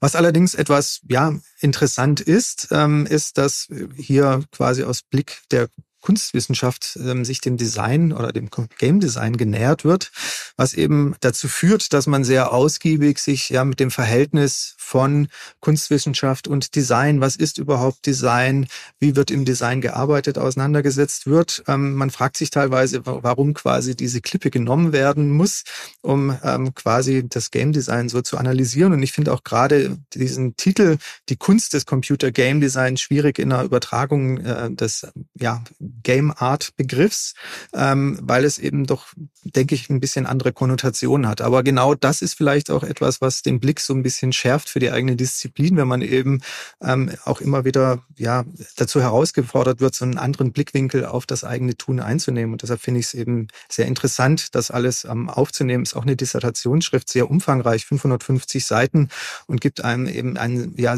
begrifflich auch sehr differenzierten Blick ähm, um Rhetorik, Designrhetorik und verschiedene andere Felder. Ich möchte jetzt einen richtigen Ratgeber vorstellen von Franziska Walter. Ist schon vor zwei Jahren erschienen, 2021, aber nach wie vor meines Erachtens ein echter äh, Tipp für sowohl Studierende als auch äh, Menschen, die sich um Studienplätze bemühen, als auch Absolventinnen und professionelle Designerinnen, die sich ihren Kunden gegenüber oder ihrem Kontext gegenüber präsentieren wollen. Das heißt einfach schlicht und ergreifend die gute Mappe. Äh, Weg zu einem überzeugenden Portfolio und kreativer Selbstbestimmung. Heidelberg, D. Verlag 3490. Man muss dazu sagen, Franziska Walter ist äh, einmal als Buchautorin, aber auch Designerin, Illustratorin. Sie hat einen Podcast, macht äh, Portfolio- und Positionierungsberatung und sie weiß wirklich, was sie, was sie äh, schreibt und was sie da auch gestaltet. Sie sagt selbst dazu, also du möchtest in der Kreativbranche wirtschaftlich erfolgreich sein und dich gleichzeitig erfüllt fühlen von deiner Arbeit. Also finde ich sehr sympathisch. Und genau darum geht es auch. Dazu trägt dieses Buch wirklich in erheblichem Maß bei. Der bescheidene Titel gefällt mir auch deshalb so gut. Die gute Mappe. Denn es geht nicht um spektakuläre Präsentationsmappen. Es geht um gute, verständliche, sympathische Mappen und Portfolio-Webseiten. Ich habe in meiner, sag ich mal, über 20-jährigen Laufbahn als Professor an mehreren Hochschulen so viele Studierende darin beraten, wie sie sich der Wirtschaft, den Kolleginnen, den Institutionen gegenüber am besten darstellen sollen. Alle diese Empfehlungen, die ich irgendwann mal ausgesprochen habe, finden sich hier sozusagen in konzentrierter Form und sehr gut gestaltet auch wieder. Da ist wirklich alles drin. Es geht also nicht um den Killer-Pitch, sondern es geht wirklich darum, eben eine wahrhaftige, gute Präsentation dessen zu haben, was man eben nach außen darstellen möchte. Was sie eben Portfoliokonzeption und Gestaltung nennt, ist das, was hier vermittelt wird. Und gerade wegen der Bescheidenheit des Ansatzes ist eben und wegen der Zugänglichkeit finde ich es empfehlenswert. Das hilft eigentlich allen grafischen Berufen und es sind auch am Beispiel verschiedener grafischer Berufe Akquisezyklen über ganze Jahre dargestellt. Also was solltest du tun, damit du im Jahresverlauf eben mit deinem Angebot draußen sichtbar wirst und eben den äh, Kunden oder den Anspruchsgruppen, denen du dich gegenüber vorstellen möchtest, ein Bild zu vermitteln, das wirklich sagt, was du willst, kannst und vorhast sehr empfehlenswert. Das Buch hat meines Erachtens gefehlt. D-Punkt Verlag hatten wir hier noch gar nicht. Ähm, ist auch mal was äh, Interessantes, wo was äh, erscheint, was man wirklich in die Hand nehmen kann und sagen kann, okay, damit arbeite ich jetzt. Echtes Werkzeug. Ja, und das letzte Buch, das ich äh, vorstellen möchte, fällt jetzt so ein bisschen aus der Reihe hinaus. Es ist äh, sowohl von der Seitenanzahl ähm, ein etwas dünneres Buch im Vergleich zu diesen 800 und 550 Seiten Büchern, aber nicht weniger gehaltvoll. Es ist ähm, herausgegeben von Internationalen Designzentrum in Berlin und von Lucius Burkhardt im Jahr 1987 und trägt den Titel Design der Zukunft, Architektur, Design, Technik, Ökologie und ist damals im Dumont Verlag Köln erschienen. Und das ganze Buch basiert eigentlich auf einem Forumkongress des Internationalen Designzentrums in Berlin ähm, im Jahr 1986 mit dem Titel Design der Zukunft, wie stelle wie stellt es sich in unseren Köpfen dar? Und das ist eben vielleicht so ein bisschen auch schon der ganz interessante Blickwinkel der oder diese Perspektivverschiebung, die hier stattfindet, dass man sich eben jetzt damit auseinandersetzen kann, wie man sich 1986 eben ja die Zukunft vorgestellt hat und kann nun natürlich äh, zurückblicken. Und ja, wie man sich vorstellen kann, über die Einleitung von Lucius Burkhardt ähm, macht er sich zunächst mal sehr grundlegende äh, Gedanken, ob es eben in so einem Buch mit diesem Titel um das Gestalten von Geräten in der Zukunft geht, was die Designer so im Kopf haben, oder eben geht es um das Entwerfen der Zukunft als eine politische Maßnahme. Und er fragt natürlich dann auch, ja, wie ist die Zukunft in unseren Köpfen? Was geht in den Köpfen vor der Designerinnen und Designer, die jetzt eben die Zukunft gestalten wollen? Und das macht so ein bisschen deutlich, natürlich mit Lucius Burkhardt genau mit der Fragestellung, das unsichtbare Design, wie ist Design eben in verschiedene ja, gesellschaftliche Zusammenhänge eingebettet? Wie kann man eben Strukturen gestalten, abseits der Objekte, die gestaltet werden. Und er formuliert eigentlich eine sehr deutliche Kritik auch in seiner Einführung, in seinen einleitenden Worten, äh, nämlich die Kritik am Extrapolieren als einer Zukunftsmethode, was ich schon sehr interessant finde, weil er eben sagt, also das Fortschreiben, egal ob es das Fortschreiten eben mit steigender oder mit sinkender Tendenz, also das, was man vielleicht hier mit der Ökoeffizienz auch vielfach ähm, in, im Sinne von Braungart meint, das wäre eben zu wenig, sondern man müsste eben die Zukunft tatsächlich als einen Entwurf sehen, so wie es eben Ottel Eicher als die Welt als Entwurf ähm, eben beschreibt. Und das finde ich sehr interessant. Und es ging in, in diesem Buch sind eben ja sehr namhafte Autorinnen und Autoren vorhanden. Es gibt einen Text über Zaha Hadid oder von Zaha Hadid. Es gibt von Dietrich Dietrichsen ähm, die Frage, ob wir irgendwann nur noch mit Zeichen statt Materie operieren. Und Jochen Groß hat dort ähm, Designvielfalt durch Roboterhandwerk dargestellt. Also das, was wir heute in der Produktion äh, Losgröße 1 haben, schon reflektiert hat. Und es ist sehr spannend zu sehen, wie die Ideen eigentlich da waren für die Zukunft. Ja, Thilo, ähm, durch zwei Punkte kann man bekanntlich eine Linie ziehen. Wie siehst du das jetzt? Also wir haben jetzt zum zweiten Mal uns diesen, äh, also diese Aufgabe unterzogen, eben wirklich viele Bücher anzuschauen und dann eben auch zwölf zu besprechen. Ja, ich denke, es macht eine riesen Freude, ähm, sich mit den Büchern zu beschäftigen und da die Inhalte zunächst selbst ja zu erfahren und dann auch eben als Empfehlungen mit rauszugeben. Man schaut sich ja viele Bücher an und man merkt jetzt auch gerade, wie im Gestaltungsbereich eben ja sehr viel Forschung stattfindet und auch sehr viele konkrete ja, Hilfestellungen da sind, ähm, wie man eben die Mappe beispielsweise gestaltet oder wie man Lehre gestalten kann. Ähm, es ist, finde ich, ein sehr interessantes und vielfältiges Feld, wo man, glaube ich, viel draus ziehen kann. Ich fand auch jetzt gerade, also bei deinen Besprechungen eben dieses Tankstellenbuch äh, und das friedliche Atom, äh, Themen, also die man so im ersten Moment gar nicht so im Zentrum der aktuellen Diskussion sieht. Wenn man äh, zweimal drüber nachdenkt, merkt, das sind beides unheimlich relevante Punkte. Also so eine Bautypologie, die eben auch Zukunft äh, verkörpert oder dieses friedliche Atom, wo es auch um eine Visualisierung der Zukunft ging. Ähm, da, da haben wir, glaube ich, einen ganz guten Punkt getroffen. Also ich, ich habe versucht, so ein bisschen Pädagogikthemen auch heute äh, mit reinzubringen, die mir auch etwas unterrepräsentiert erscheinen in der allgemeinen Design-Diskussion. Ja, was wünschst du dir denn für, den, für die Nummer drei, die wir so in einem Dreiviertel, halben Dreiviertel Jahr, aber noch immer mal ja, dass weiterhin so spannende Bücher rauskommen. Ähm, jetzt gerade die Dissertation von Gestalterinnen und Gestalter finde ich da eben als Forschungsbeitrag aus der Disziplin heraus besonders wertvoll. Und ich hoffe, da kommt weiterhin viel mehr und wird eben so die Diskussion für uns nochmal reichhaltiger machen. Ich muss ja dazu sagen, wir haben wirklich außerordentlich positive ähm, Reaktionen bekommen auf die erste Sendung und also eben von eigentlich von allen Seiten, also sowohl von Studierenden als auch von logischerweise von Verlagen, die sich freuen, dass es mal sehr ausführlich beschrieben wird, von den Autorinnen und ähm, das äh, ermutigt uns natürlich auch dazu, das zu machen. Also muss dazu sagen, der Aufwand, eben diese Bücher alle zu lesen, ist jetzt nicht gerade gering, aber unser gemeinsames Erkenntnisinteresse oder auch unsere Lust am Lesen treibt uns natürlich voran. Vorhin gerade mit dem äh, Matthias Wagner-K gesprochen, der sagt, er hat im letzten Jahr 62 Bücher gelesen. Und ich glaube, ich habe noch mehr gelesen. Und durch diese Arbeit, die wir jetzt machen, werden es dann noch mehr.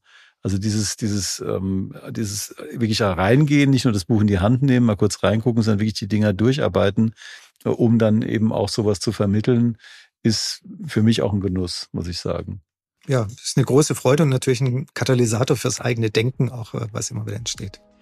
Ja, dann machen wir einfach so weiter. Wir gucken, dass wir irgendwann in der äh, noch erreichbaren Zukunft eine dritte Folge machen und dann vielleicht eine vierte.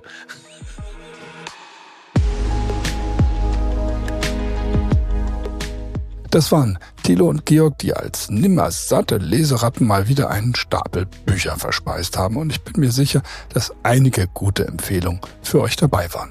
In der kommenden Woche treffen wir dann Alfredo Heberli. Der argentinisch-schweizerische Produktgestalter gehört zur Champions League der globalen Designszene. Er ist ein sehr poetischer, farbenliebender, belesener und stets neugieriger Gestalter. Und so ist er aus Zürich mit dem Zug zu uns ins Studio nach Frankfurt angereist. Das war's mal wieder und wir bedanken uns ganz herzlich für euer Zuhören. Wir wünschen euch eine kreative Woche, viel Zeit zum Lesen und wie immer alles Gute. Eure DDcast-Redaktion.